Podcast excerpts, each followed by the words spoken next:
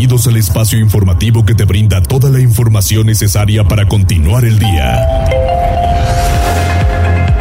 Mariloli Pellón y el mejor equipo de reporteros y especialistas son tu enlace con lo más relevante de Puebla, Atlixco, la Sierra Mixteca, México y el mundo. Tribuna PM, tu enlace.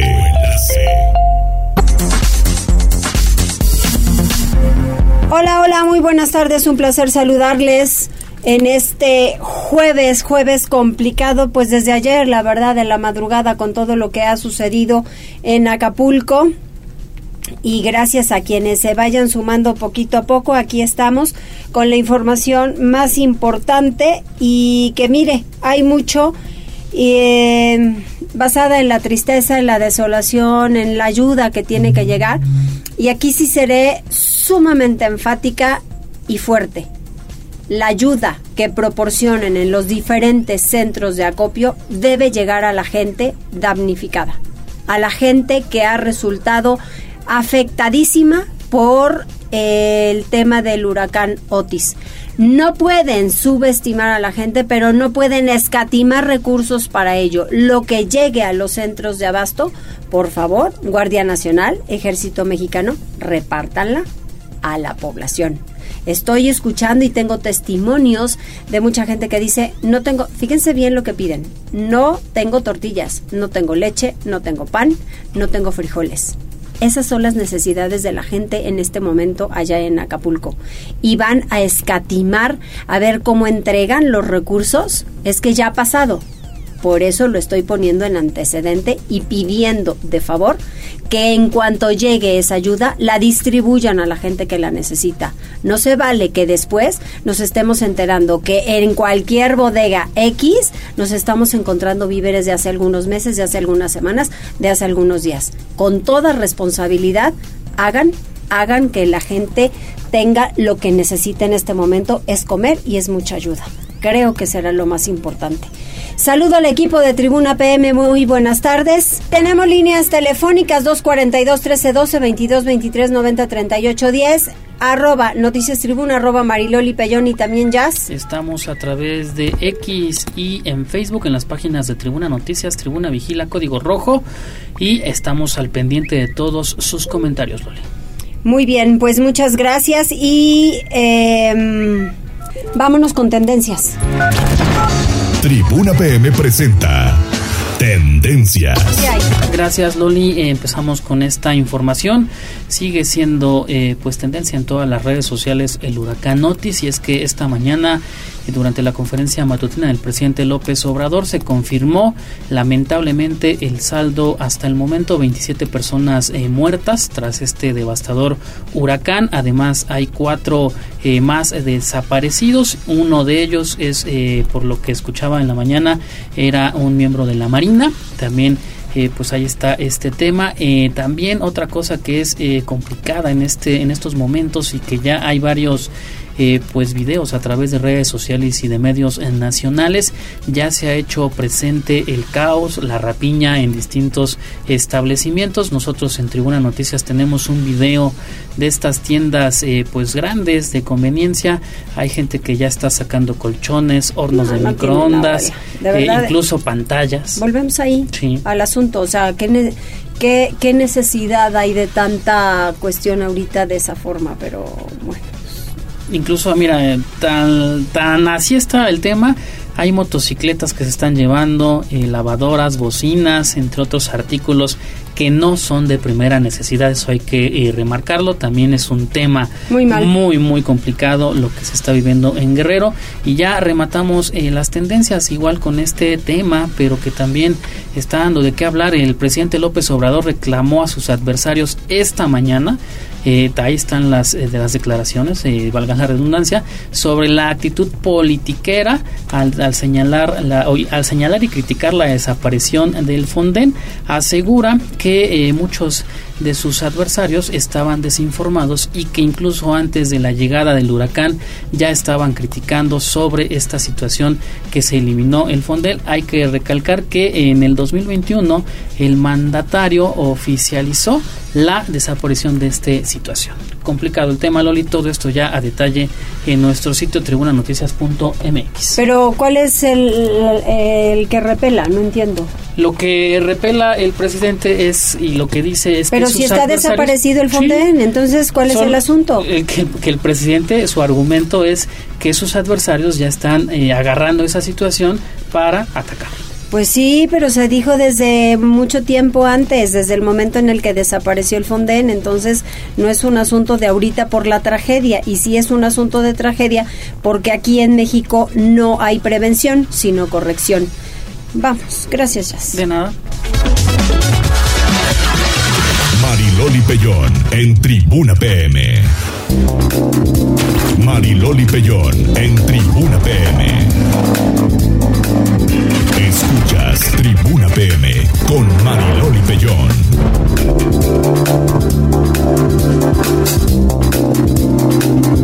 Esto es Tribuna PM con Mariloli Pellón.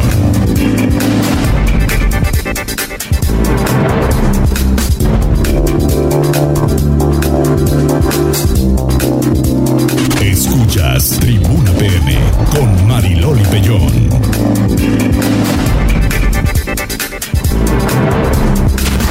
Mariloli Pellón en Tribuna PM.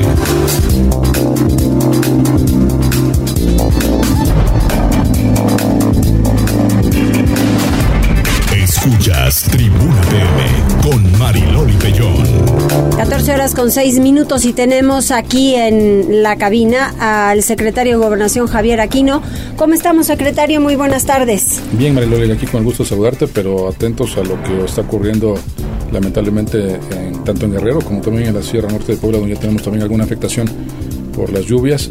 Venimos aquí a dar cuenta de lo que el gobierno del Estado está haciendo a favor de muchos paisanos guerrerenses y también de los poblanos. Pues si quiere, empezamos con Puebla, que es la menor afectación, y vamos detallando hacia Acapulco porque es más, ¿no? Por supuesto. Sí, eh, en, Puebla tenemos una afectación en el municipio de Venustiano Carranza, es un municipio que colinda con, con, con Veracruz, y hubo el desbordamiento de un arroyo lamentablemente al menos 250 viviendas fueron afectadas por encharcamientos. De estas ah, presentamos en 25 eh, viviendas daños mayores, porque lamentablemente se encontraban pues, en, las márgenes del arroyo y en una zona de riesgo, la cual ya había sido notificada. Bueno, desde las primeras horas de la, de la noche, eh, la, la, Brigada de Protección Civil del Estado, junto con el municipio de Venezuela Carranza, han estado atendiendo y estamos habilitando un refugio temporal para poder ubicar a esas familias y poco a poco irles dando algunas alternativas de vivienda. También estamos atendiendo a las viviendas dañadas, acercándoles insumos para la higiene y algunos víveres como despensas para que puedan estar eh, lo más seguros posibles durante las próximas horas.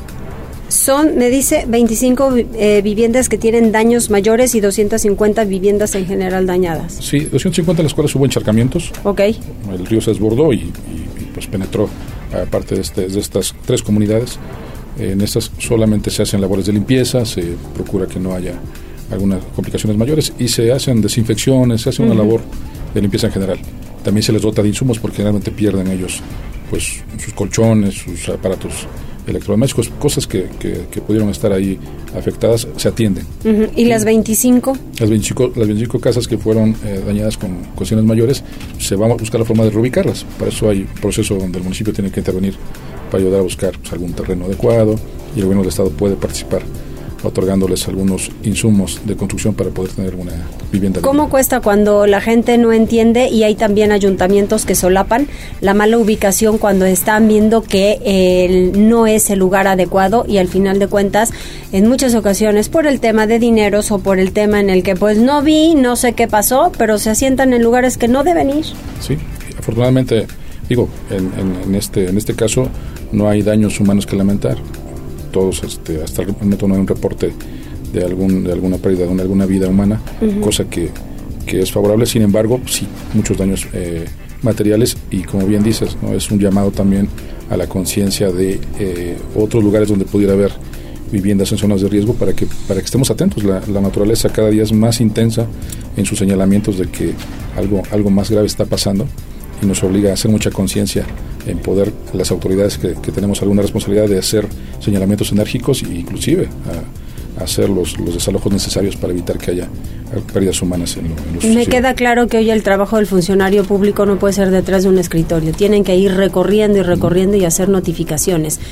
Porque si nos estamos dando cuenta que hay una falta y que hay una mala ubicación de muchas familias, de muchas personas, porque empiezan con una, ¿eh? Y después va otra, y después va otra, y entonces ahí ya tenemos a un grupo que están asentados en terrenos irregulares y que no van, pero pues ante la complacencia de unos o que se hacen ojo de hormiga a otros, pues eh, ahí el problema. Hacia Acapulco me parece y tengo entendido que ya salió la ayuda. Una primera ayuda ya, ya fue supervisada por el gobernador del estado hace aproximadamente dos horas, eh, desde anoche que él nos convocó para una atención lo más ágil posible. Fuimos convocados a las áreas operativas del gobierno del Estado, entiéndase la Secretaría de Infraestructura, Seguridad Pública, Bienestar, Desarrollo Rural, eh, Protección Civil, y pudimos ya eh, hacer un primer envío de maquinaria pesada, va un grupo de bomberos, 17 eh, personas que nos están apoyando, capacitados evidentemente para este tipo de, tragedias, va también un grupo de, Guardia Nacional que se suma a estas tareas, así como Seguridad Pública. quisimos hacerlo de manera inmediata porque estamos tratando de que sea muy coordinado, es decir, nos están, pidiendo ahorita atender la apertura de caminos dañados, por el tema de la maquinaria en primera instancia. Si no hay la apertura de caminos, lo demás... No, no hay nada, no va a llegar. Entonces queremos ser, ser, muy responsables y seguir las indicaciones que nos está dando tanto la Dirección Nacional de Protección Civil como la Secretaría de Gobernación Federal. Claro, la gente que sale de Puebla, especialista, ¿ellos mismos van a ejecutar la ayuda? Sí, es correcto. La, la intención es que toda la ayuda que sea, que sea posible vaya bajo el mando de quien la está enviando para que sea mucho más productiva. Es decir, si va la maquinaria pesada, va con su operador, va con su equipo técnico para que dé la atención adecuada. Si van, los bomberos llevan sus motobombas, su equipo necesario y ellos son los que prestan el, auxilio. Y en otro momento, si nos piden algo de manera especial, pues lo pondremos a disposición de las autoridades que así nos indique. Repito, tanto la Dirección Nacional de Protección Civil como la propia Secretaría de Gobernación y el Gobierno del Estado de, de Guerrero, con quien tenemos una comunicación muy plena.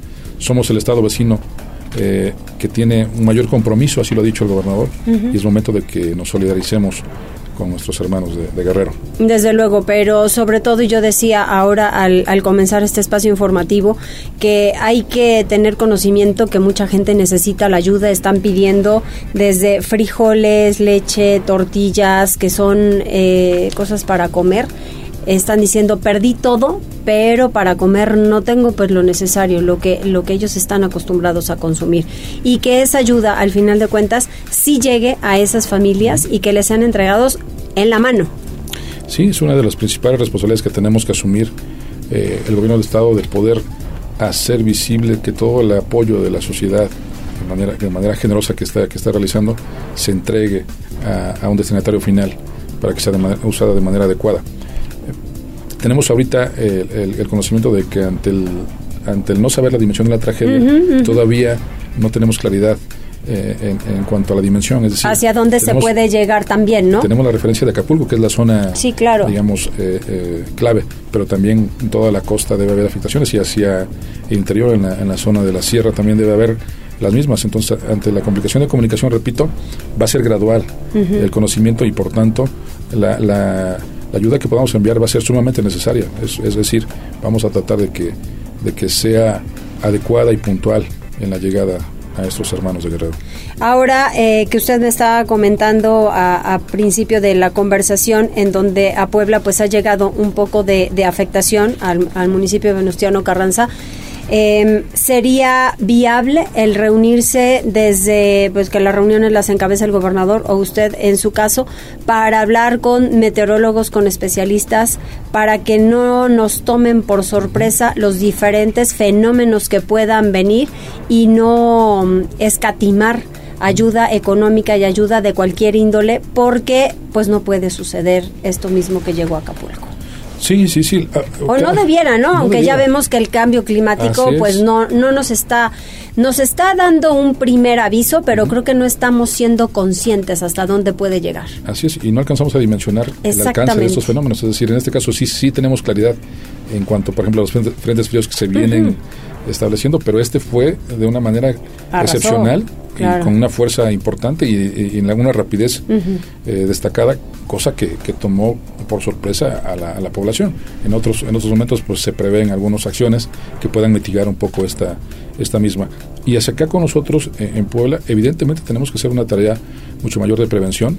Ayer, por ejemplo, yo estuve en Coetzalan en otra tarea eh, por el tema de la violencia contra las mujeres, pero aprovechamos para reunirnos con los presidentes municipales de la región y para hacerles un llamado para que esta acción pues no nos tome por sorpresa, como bien decías, ¿no? A veces el limpiar las alcantarillas, el poner señalamientos, el hacer cosas básicas ayudan para que ante una un siniestro esto pueda ser de una menor afectación. Pues sí, yo creo que la naturaleza y los diferentes casos que hay, como en el tema de violencia de mujeres, en el caso que ha ocurrido, por ejemplo, en Canoa, aunque a lo mejor es un tema municipal, reunirse también con el Estado, porque creo que sumando fuerza a mí me parece que sí hay que enfrentar las cosas como se tienen que hacer y la gente pues tenemos nuestra responsabilidad, oigan, porque al final si es eh, estamos hablando de condiciones climatológicas que vienen completamente adversas, ¿por qué tiramos basura? O sea, yo digo, de verdad es que no quieren al Estado, no quieren a la ciudad en donde están habitando. A mí me parece que debemos hacer conciencia y la prevención. México es un país correctivo, desafortunadamente. Sí, por más esfuerzos que estamos haciendo, digo, todos los niveles de gobierno, es, una, es un reto para la sociedad en conjunto. Sí. Cada vez somos testigos de, de estos tipos de fenómenos que nos invitan, repito, a la reflexión y al ser cada vez más responsables en cosas mucho, muy básicas como el no tirar basura, como el, el, tener nuestra, nuestra, nuestra eh, criterios de prevención básicos al interior de la familia, saber qué hacer ante alguna situación de estas cosa que, tenemos que capacitarnos mucho. Aquí en Puebla, si la gente quiere ayudar, ¿a dónde puede acudir? Se están habilitando varios centros de acopio, cosa que reconocemos. Muchas universidades han sumado a esta. La iniciativa privada tiene, tiene ejercicios, los medios de comunicación muy solidarios también han estado contribuyendo, pero estamos pidiendo que nos permitan hacer un centro de acopio general, donde podamos concentrar y clasificar la, ayuda que se está recibiendo para poderla enviar de manera adecuada. Algo, algo a lo que estamos también haciendo alusión es a que no eviten acudir de manera directa porque puede presentar también riesgos en, su traslado y en su, en su, integridad. Al desconocer la dimensión de lo que pasa allá también nos, nos expone. Entonces debemos ser muy responsables para que sea un conducto oficial el que pudiera dar eh, este tipo de instrucciones y, no, no, no, traer problemas contiguos innecesarios. ¿no? Es decir, la sociedad afortunadamente ha, ha, mostrado mucha solidaridad. Camino para acá había, por ejemplo, llamados de empresarios de Tehuacán que nos van a a disponer de, huevo, de carne de, pollo para poder llegar, pero pedimos que sea de manera organizada, repito, porque también a la llegada allá puede ser una complicación y no estaría bien que lo, lo que haya se, se eche a perder o se ponga en riesgo.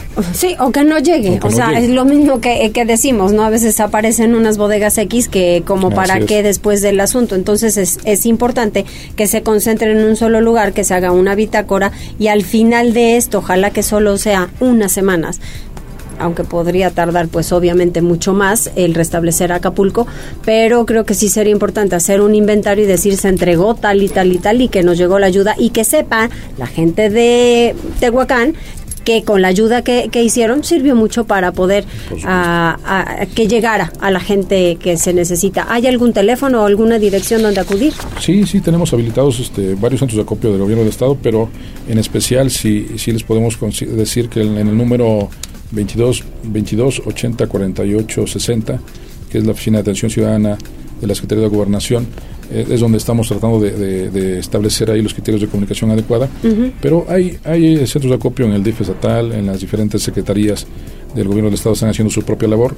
Y creo que, repito, la sociedad civil está desbordada en ayudarnos, cosa que agradecemos. Ahora nos toca a nosotros organizarnos y estructurar el envío de estos, dos productos con un destinatario adecuado. Muy bien, pues secretario, le agradezco mucho y pues a toda la gente quienes quieran ayudar, ya saben y tengan la confianza que esa ayuda sí va a llegar a las manos de la gente que lo está necesitando ahora y que no es solamente una familia, ni dos, ni tres, son cientos, miles de familias que lo necesitan. Bienvenido, secretario, qué bueno que está aquí. Para servirle. Pues ya en otros días ya platicaremos, ya que pase la ayuda a Acapulco, en otros temas. Por supuesto, estoy aquí para servirles. ¿eh? Muchas, gracias, muy amable. Nosotros vamos a...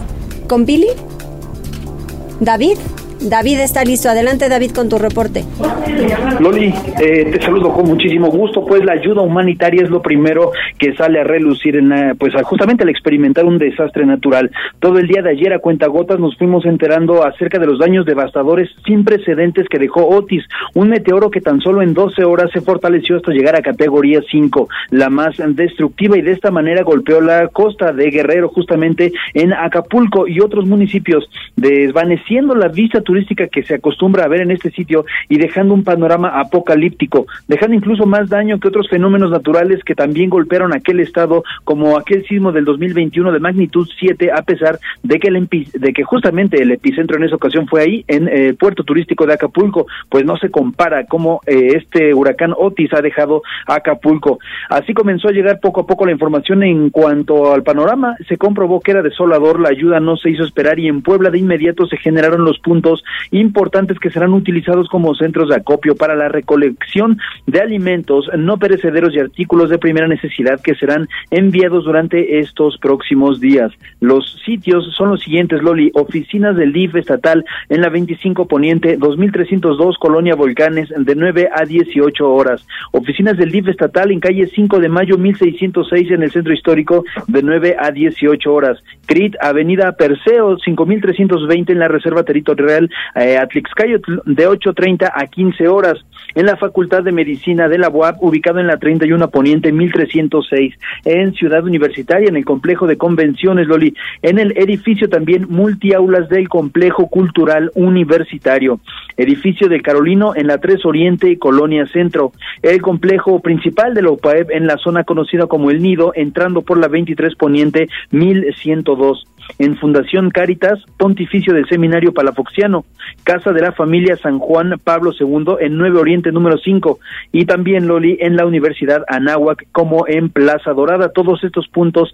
han sido habilitados como centros de acopio. Los artículos que se pide donar son de uso personal como jabón, shampoo, papel higiénico, toallas femeninas, pañales de adulto y bebé, ropa limpia y en buen estado, suministros para mascotas, medicamentos como analgésicos, antibióticos, antigripales, antidiarreicos y víveres como agua embotellada, leche en polvo, azúcar, alimentos no perecederos, latas, sopa, frijol y comida para mascotas, Loli. Poco a poco en los siguientes días se trasladará toda la ayuda, mientras tanto se sabe que las comunicaciones comienzan a restablecerse por intervalos, logran salir mensajes y llamadas así que este restablecimiento de las comunicaciones será cuestión de tiempo. Las brigadas de ayuda están trabajando a toda marcha precisamente para que toda esta comunicación pueda ya salir ante la zozobra también de familias que se encuentran incomunicados ya desde prácticamente hace 48 horas con sus familiares. Loli, la información que tenemos. Muchas gracias, David, completa y ojalá que mucha gente se sume porque lo que vamos escuchando de los testimonios es aterrador. Gracias. Seguimos pendientes, Loli. Muy buenas tardes. Y vamos con Gisela porque Eduardo Rivera está inaugurando o inauguró esta mañana la Comisaría Norte en Villa Frontera. Así como dicen, si les exigimos, también hay que darles, empezando por las buenas instalaciones. Adelante, Gise. Y justamente, Mariloli, con esta finalidad, el alcalde de Puebla, Eduardo Rivera Pérez, inauguró esta Comisaría Norte ubicada en Villa Frontera con una inversión de 35.9 millones de pesos.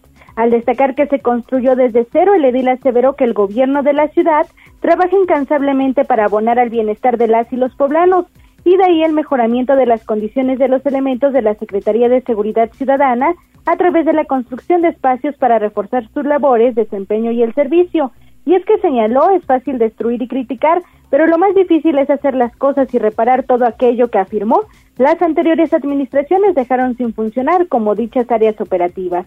Detalló que la Comisaría Norte contempló la construcción de un edificio de dos niveles que equivale a 2.165 metros cuadrados, ya que contempla un juzgado cívico con área médica, psicológica y de examinación, una sala de audiencias con área para el secretario y juez y celdas. Además dijo que integraron ocho áreas operativas de la policía y tránsito para mejorar el despliegue de unidades, así como salas de juntas, áreas de usos múltiples para resguardar el armamento y equipamiento y también un gimnasio para mejorar el desempeño físico. Rivera Pérez exaltó que se está renovando y construyendo diversas instalaciones de esta dependencia y por ello recordó que están invirtiendo 280 millones de pesos, entre otras en la Comisaría Sur y la Unidad Canina. El reporte. Muchísimas gracias, Gise. Buenas tardes, María. Muy buenas tardes. 14 horas con 24 minutos. Pausa, volvemos.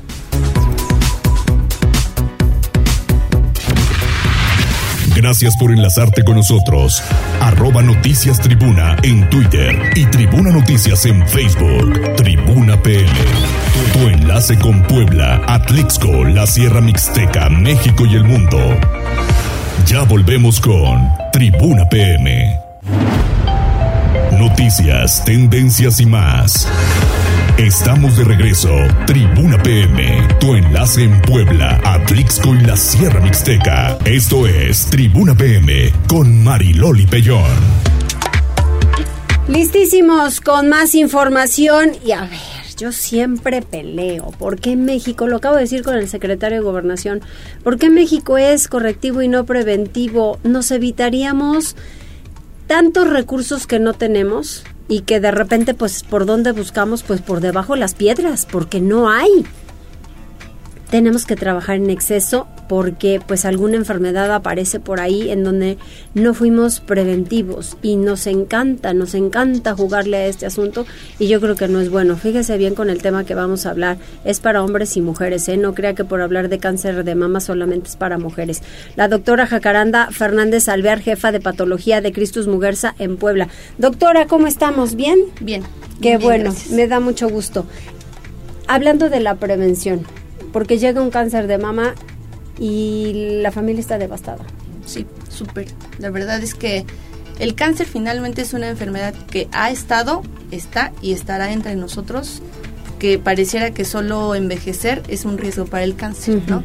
Pero afortunadamente la ciencia ha avanzado mucho. Entonces hay cánceres que podemos detectar a tiempo y con esa detección oportuna curar, ¿no? Entonces ya no es el mismo escenario que ocurría probablemente en los 50, donde la palabra cáncer era muerte, ¿no? O sea, cáncer igual a muerte. Ahorita no, la verdad es que tenemos al alcance muchos métodos de diagnóstico, muchos tratamientos, siempre y cuando se detecte a tiempo, ¿no? Y es el escenario del que estamos hablando ahorita, en la prevención. Pues ese sería el escenario ideal, ¿no? Evidentemente no todos los cánceres se pueden curar, porque también sería una utopía, pero los que podamos detectar y curar, pues hagámoslo, como el cáncer de mama. Por ejemplo, ¿qué Por hay que ejemplo, hacer? es el mejor ejemplo que hay que hacer una correlación clínico, radiológica y patológica, ¿no? O sea, hay que estar acostumbrados, sobre todo en las mujeres, a hacer exploración mamaria, ¿no? Estar acostumbrados a hacer exploración mamaria para detectar cualquier anormalidad, cualquier cambio de coloración, cualquier bulto, masa, tumor, como le quieran llamar, cualquier secreción por el pezón, acostumbrarse a ir a las consultas anuales y sobre todo acostumbrarse a hacerse una mastografía a partir de los 40 años, si no hay ningún antecedente familiar, pero acostumbrarse a ir a hacer una mastografía anualmente. Eso sería el paso principal, prevenirse, ¿no? Después de los Acostumbrarse. 40. Lo ideal sería tener una mastografía en la población general. O sea, hablo de no casos específicos donde hay antecedentes heredofamiliares. Lo ideal sería tener una mastografía de referencia a los 36 años, más o menos, y después a los 40 anualmente acudir a hacerse una mastografía. Lo ideal sería con un radiólogo especialista en mama, que te haga la mastografía porque tiene el ojo entrenado para detectar lesiones tempranas. Y ya de ahí, si todo está bien, pues hay que hacerlo anual. En caso de que haya algo, se tomará una biopsia, se clasificará la lesión y que ese tejido, no ese pedacito de tejido que sacaron, sea evaluado por un patólogo especialista en lesiones de mama o en oncopatología. ¿Cómo se han especializado los patólogos? Pues la verdad es que la patología ha tenido un crecimiento súper importante, ¿no? Eh, porque es que hay cáncer de todo. Me preguntan, ¿de qué no hay cáncer? No, hay cáncer de todo. Hay cáncer de pestaña, cáncer de uña, cáncer de lo que te imagines, ¿no? Entonces lo ideal es que ese espécimen o esa resección vaya con un patólogo entrenado, sobre todo en cáncer, ¿no? Que afortunadamente en Puebla hay, y que esté acostumbrado a identificar esas lesiones, lo que sí es cáncer y lo que no es cáncer, porque también hay imitadores del cáncer. Entonces lo ideal es que en el momento que te hagan los estudios sea con las personas especializadas en eso, ¿no? Porque finalmente tenemos los equipos, ¿no? El mastógrafo, pero depende La interpretación. la interpretación, ¿no? El luego. especialista que vea la imagen, el especialista que vea la célula. Exacto, y hay que, hay que hacer medicina preventiva y no la que le recomiende ni la comadre ni el amigo. Y recuerden que los tratamientos son diferentes para todos, no son iguales, porque alguien haya tenido cáncer de lo que ustedes quieran mencionar. Eh, si le recomiendan alguna cuestión, es que no se fíe.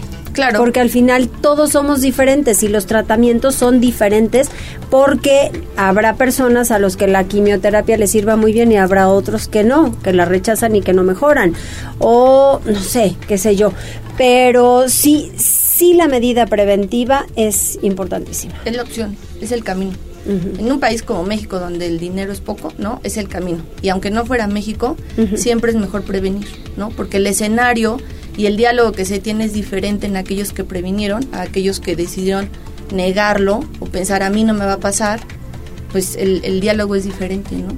El cáncer se puede curar. Pues aunque sea con, con personas o familias que tengan recursos, termina con el patrimonio, una enfermedad la que sea, y termina también con las familias, porque vienen luego peleas de ¿y por qué no le das este tratamiento? y por qué yo digo el otro y por qué, ¿verdad? Entonces, ¿para qué llegar a esos escenarios cuando podemos prevenir? Totalmente. Yo creo que es la mejor idea. ¿Con quién podemos ir de confianza? Es que eso también es un tema.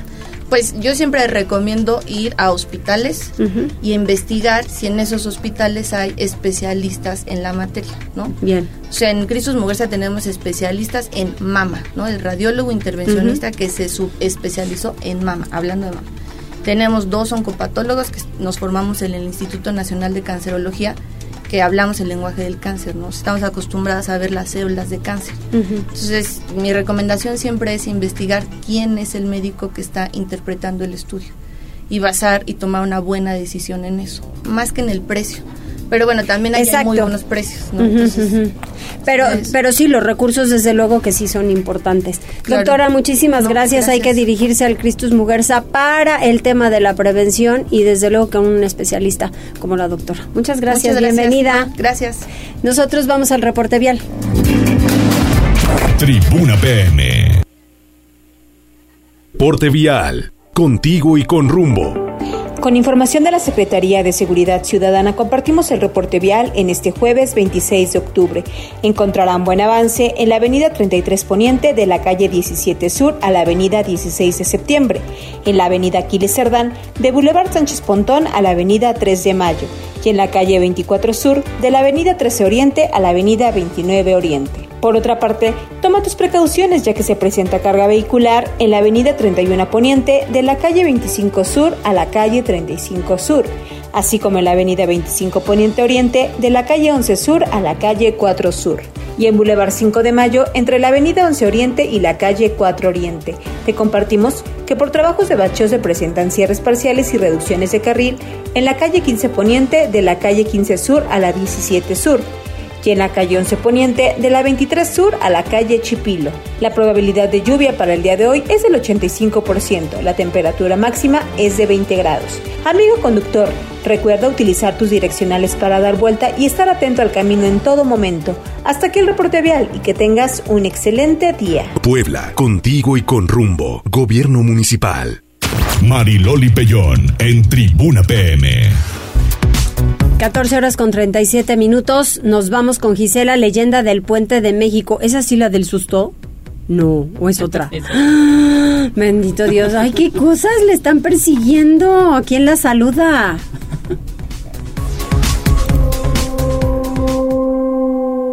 Este puente es obligatorio para miles de personas, ya sea para ir al trabajo, a sus hogares, de paseo, incluso al antro, y de ahí que más de una ha sido horrorizada con lamentos y hasta gritos desgarradores.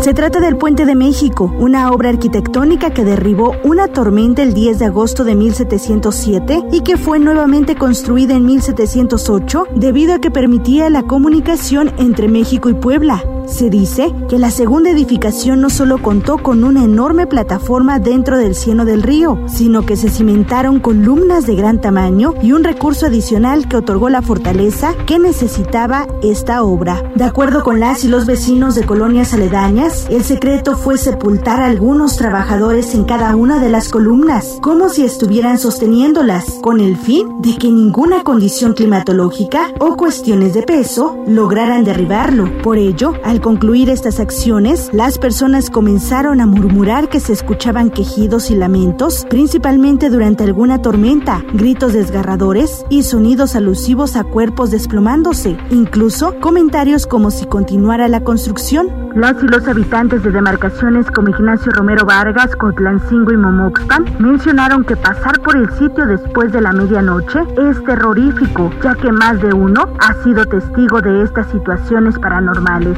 Y es importante destacar la fortaleza de este puente de México, pues ha permanecido en pie pese a las corrientes de agua que provocan las fuertes lluvias, el peso que soporta de automóviles y el transporte público, así como de terremotos, mismos que han afectado inmuebles importantes como Palacio Municipal y la Catedral de Puebla. Gisela Telles Guevara, Tribuna Noticias. Ah, pues a mí no me van a decir otra cosa, pero sí se oye el que alguien habla por ahí. Bueno, ya, ya nos contará, la traeremos para que en vivo nos cuente esas historias macabras de la temporada de Todos Santos. Silvino, ¿cómo estamos? Esperemos que no haya algo macabro con usted. Pues más o menos. Oh, caramba, por ejemplo. Pues resulta que en la propuesta de la reforma, eh, pues para el año que viene, el paquete económico que tiene obligación el presidente de presentar cada más tardar el día 8 de septiembre, dentro de las modificaciones que son muy pocas, ¿no? Dentro de las propuestas para hacer alguna algún cambio en la parte fiscal, eh, pues una y la de recaudación, digamos, en la parte económica de la del, del Estado, pues todos sabemos que uno de ellos es la derogación de los fideicomisos del Poder Judicial, que bueno, pues ahorita está en controversia, ya se aprobó en el Senado y etcétera, ¿no? Pero también dentro de este rubro, dentro de esta parte económica, dentro de la del paquete económico, pues tenemos que a los inversionistas, quienes invierten en el sistema financiero, los intereses que perciben, pues se causan impuesto sobre la renta ese impuesto sobre la renta les el banco les quita, les descuenta, se llama, les retiene un monto para poder, eh, pues digamos, acumularlo del impuesto de la renta al año. Ese porcentaje que les eh, lleva a cabo cada cada que hay una cada que hay intereses mensuales, pues resulta que la propuesta es incrementar la retención, es decir, el descuento y en vez de que sea, bueno, hoy está eh, la propuesta de que ya está aprobada, ¿no? Eh, que aumente tres, eh, tres veces más de la retención que originalmente se tenía. Entonces, pues ahora lo que va a suceder es que en vez de que los inversionistas paguen al final del año, cuando presentan su declaración anual, pues les van a estar descontando eh, una cantidad de tres veces más, ¿no? Durante todos los meses que tengan eh, intereses y que tengan de esos intereses esa esa posibilidad de descuento por parte de los bancos, pues entonces les va a haber una ese, ese, esa tercera parte que, que se va a aumentar respecto al pago del impuesto a la renta. Esto no significa que aumente el impuesto, pero sí aumenta, digamos, el descuento por, por mes. Así es. Y entonces, al aumentar el descuento por mes, pues de alguna forma el, el gobierno ya no se va a esperar hasta fin de año para recibir el monto del impuesto total, sino que lo va a ir percibiendo pues en una mayor cantidad eh, tres veces más, ¿no? Repito, el tres veces más lo va a estar percibiendo durante, durante cada mes que se esté haciendo esa retención.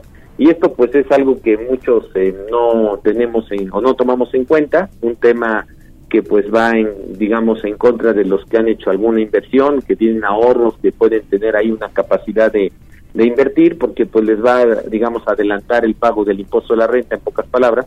Para el gobierno, pues esto representa liquidez, porque va a tener dinero fresco y más rápido que estás esperando a finales de año pero por otro lado pues para los inversionistas pues lo van a lo van a ir viendo como va pasando el, el, tiempo ¿no? claro pero a ver Silvino no solo es para los inversionistas al final los que tenemos este ahorros ahí también va a ir el incremento no o sea te van a cobrar de más en los intereses van a cobrar de más. Los que abren una inversión, porque una cuenta de ahorros, una cuenta de nómina, pues sabemos que no causa, no, no genera intereses, ahí se queda el dinero, pero cuando se abre una inversión o se lleva a cabo alguna eh, operación financiera en donde vamos a ganar intereses, ahí es donde se va a aplicar esta, esta situación. Entonces, estos, estas personas que algún día pues tienen un ahorro, que ese ahorro lo metieron a una inversión, ese es en el que va a generar este este descuento mayor que el que siempre se descuenta. Y aquí pues no hay forma de decir no quiero porque pues los bancos lo, lo tienen que hacer digamos ya por sistema.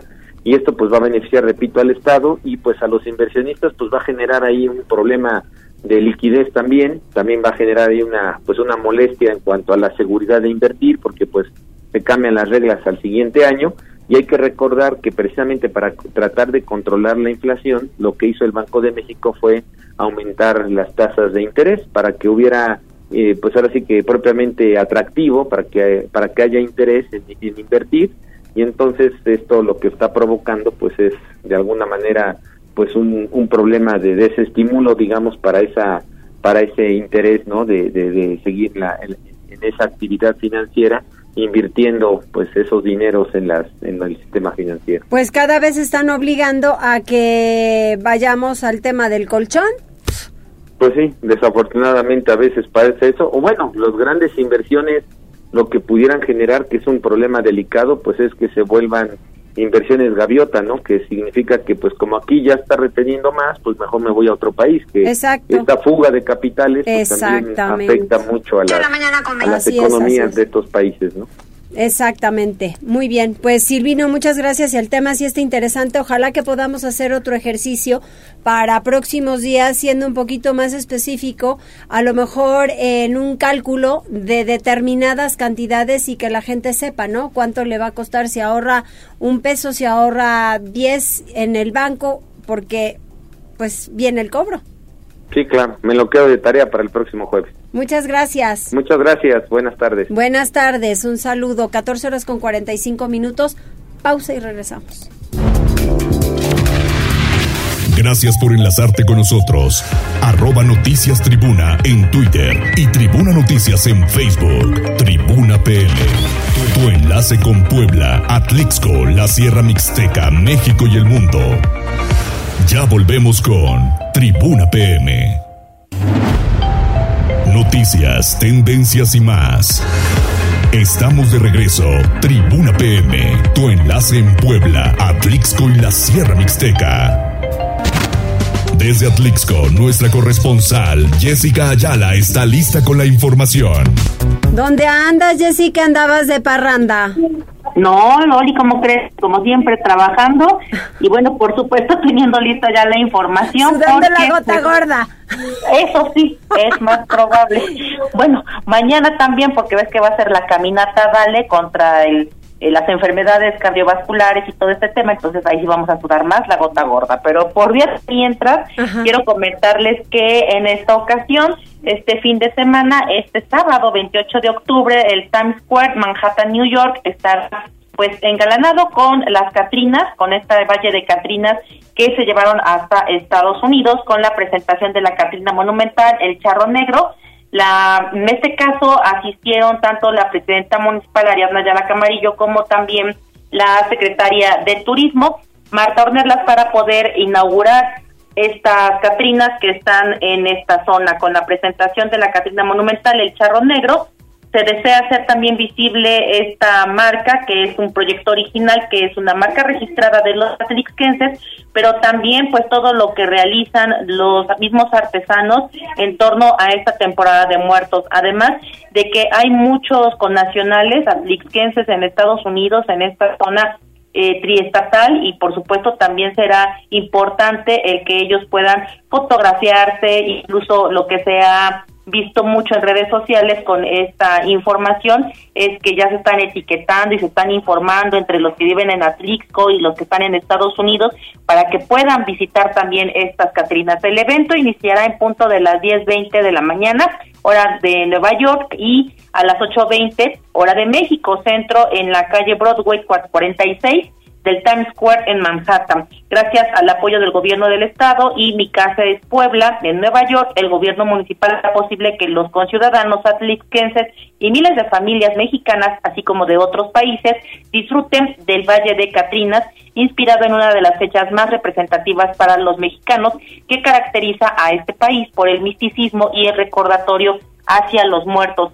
Además, también pues es eh, importante resaltar que están los mismos artesanos pues muy contentos porque ahora su obra no solo se queda en el municipio o que estuviera en, a través de las redes sociales en otros países, sino que ahora ya es posible que también sea tangible esta eh, pues e, esta admiración no de cómo el trabajo de, de los artesanos atlixquenses pues llega hasta otros lugares. Así es que bueno será un momento bastante emotivo y se espera que arriben muchos atlixquenses que se encuentran trabajando en Estados Unidos en busca del sueño americano para fotografiarse con esta Catrina Loli.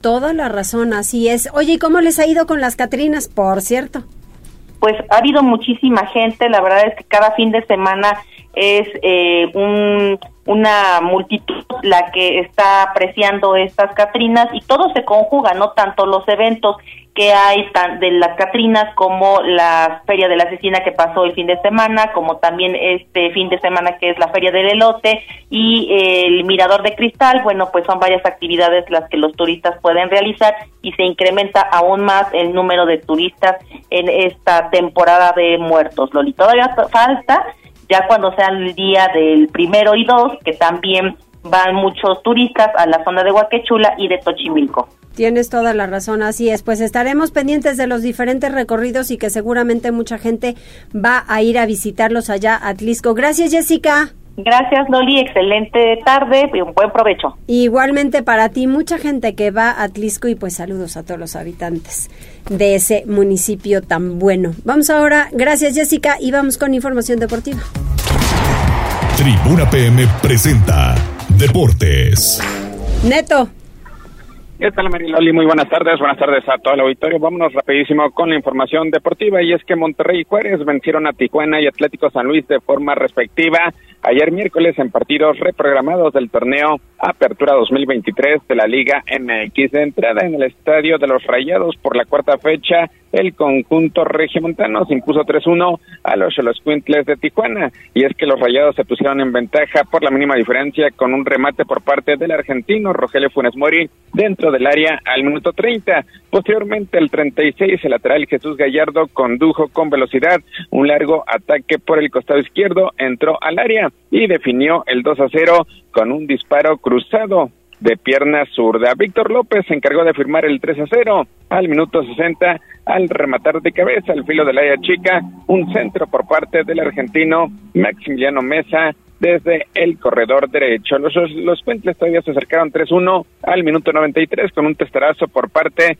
del paraguayo Carlos González tras el cobro de un tiro de esquina. Ya con este resultado, Monterrey llegó a un total de 23 puntos con los cuales se trepó al tercer lugar, mientras que Tijuana se quedó con 17 unidades, bajando hasta el noveno puesto. Hacia Monterrey le queda todavía pendiente otro partido que se estará jugando contra el Santos por la décima fecha, el 8 de noviembre, también en la Casa de los Rayados. Finalmente, en el Estadio Olímpico de Benito Juárez, por la undécima fecha, el conjunto de Juárez terminó derrotando tres goles a dos al Atlético de San Luis. Diego Chávez adelantó 1-0 a los Bravos de Juárez al minuto 12 con un disparo de volea dentro del área. Denzel García firmó el 2-0 con un disparo desde fuera del área al minuto 35 y al 51. El colombiano Avilés Hurtado atacó en contragolpe de su propio campo por el sector derecho, ingresó al área y terminó anotando el 3-0 casi desde la línea frontal. Todavía el Atlético se acercó 3-1 con un surtazo de frente y dentro del área del brasileño Vitiño al minuto 62 tras una diagonal retrasada por parte de Jurgen Damm. El uruguayo Juan Sanabria puso el 3 a 2 en el marcador con un potente disparo de zurda de media distancia al minuto 70. De esta forma, Juárez terminó llegando a 18 puntos y subiendo al noveno puesto, mientras que el Atlético cayó al cuarto lugar al quedarse con un total de 22 unidades. Ya a partir de mañana viernes arrancará la nueva fecha del torneo Apertura 2023. Y lo que sacudió notablemente el fútbol mexicano fue la decisión que se tomó en Toluca, porque de forma sorpresiva, de forma inesperada, el conjunto mexiquense pues dio a conocer que terminó la relación con Ignacio Ambriz, a pesar de que aún restan algunas fechas para concluir lo que es el presente torneo Apertura 2023. Y es que los números por parte de Nacho Ambriz pues no eran malos, simplemente pues el equipo no estaba respondiendo a las expectativas, así que pues veremos, veremos quién será el reemplazante por parte del timonel mexicano, después de que se menciona que Ignacio Ambriz podría estar llegando a lo que es la selección de Costa Rica de cara al clasificatorio hacia la Copa del Mundo de 2026 que estará disputando de manera conjunta en Estados Unidos, México y Canadá. Vámonos con el balompié internacional porque pues ayer ya comentábamos la gran actuación que tuvo el mexicano Santiago Jiménez al conseguir un doblete con el conjunto del Feyenoord. Ahora, en el torneo alterno, el que brilló fue eh, Orbelín Pineda jugando con el AICA de Atenas, anotando, convirtiendo lamentablemente su equipo que es dirigido por el argentino Matías Almeida, eh, ex timonel de las Chivas de Guadalajara, pues terminó sucumbiendo 3-1 en su visita al Olympique de Marsella. De hecho, a los mexicanos no les fue nada bien en lo que fue este torneo alterno. en el caso del West Ham, ahí no fue titular, Edson Álvarez y el conjunto inglés pues terminó cayendo de forma sorpresiva ante el conjunto del Olympiacos dentro de la tercera fecha del torneo alterno allá en Europa. Así que lo más destacado, donde sí están brillando es en los Juegos Panamericanos, el caso de Paola Longoria que sigue, sigue incrementando su legado de preseas doradas allá en Santiago, en Chile 2023, con una destacada actuación. Ese día volvió a conseguir la presea dorada, llegando a un total de 11 primeros lugares en lo que va de esta justa, en lo que parece ser pues su posible despedida de los Juegos Panamericanos y es que lo hizo con un triunfo de 2-1 ante Argentina en la final femenina por equipos en Santiago 2022. Longoria, de 34 años, es la deportista latinoamericana con más preseas doradas en la historia de los Panamericanos y considerada la mejor raquetbolista de la historia. Y mientras Paula está brillando, quienes decepcionaron fue la novena de béisbol que sucumbió esta vez eh, allá en el torneo panamericano, con lo cual pues se despide de la medalla de oro, tendrá que conformarse con disputar el próximo sábado la medalla de bronce todavía ante un rival por confirmar y es que este día pues sufrió un lamentable revés allá en Santiago de Chile cayendo y despidiéndose de cualquier forma de la medalla de oro sucumbiendo ante la novena de Colombia. Todavía el viernes se estarán enfrentando a Brasil y el sábado será la lucha por la medalla de bronce. Finalmente, en el fútbol, México tuvo que conformarse con un empate sin goles ante República Dominicana y se jugará su pase en el último duelo ante Uruguay. Mariloli, lo más relevante en materia deportiva. Muchísimas gracias, Neto. Saludos, muy buenas tardes. Muy buenas tardes. A ver, Jazz, ¿quiénes están? Saludos para Franja de Metal, Connie Ángel, Irma Báez, que también está reportándose. Además está Norma Angélica Sandoval González, Cheli Rodríguez, José Miguel González, Julio Sáenz, Isabel Flores y Jack Sanz. Eso es a través de Facebook y a través de WhatsApp le debemos saludos a nuestro amigo Iker. Estos dos que te voy a pasar son de ayer. Escuchemos. No los escucho por el radio, ya lo entendí, no. ¿Recordarás? Facebook no se escucha tan bien. Recordarás Que que, nos ayer fuimos. que nos fuimos del aire por lo de Y la luz? estaba preocupado. Estaba preocupado. Ay, mi niño. Ok. y este es de hoy. Ahí va. Ya los escucho, eh, pero no han- me han mandado saludos. Saludos, Iker. Saludos, Iker. Y saludos especiales también para Hanna, que dice que no la ignores, Loli. Que no la ignores, que la saludes. No, Hanna, ¿cómo crees? Yo no ignoro a nadie. Todos son mencionados, lo juro. De verdad que sí. Todos, todos son importantes Aquí todos para pasan mí. lista. Todos pasan lista, todos. Nada más regístrense para que sepamos quiénes. Así Pero es. les agradezco mucho todos los días que estén con nosotros y que estoy detectando mucha gente nueva. Así que de verdad les agradezco. Que estén muy bien, cuídense mucho y hasta mañana. Gracias a todo el equipo. Gracias, Tomás. Gracias, Avi. Gracias, Niño Jazz, Calita de. Alos. Y a dos, Alcalita de Alos. Gracias por enlazarte con nosotros. Seguimos informándote vía redes sociales, arroba noticias tribuna y tribuna noticias en Facebook. Tribuna PM. Tu enlace con Puebla, Atlixco, la Sierra Mixteca, México y el mundo.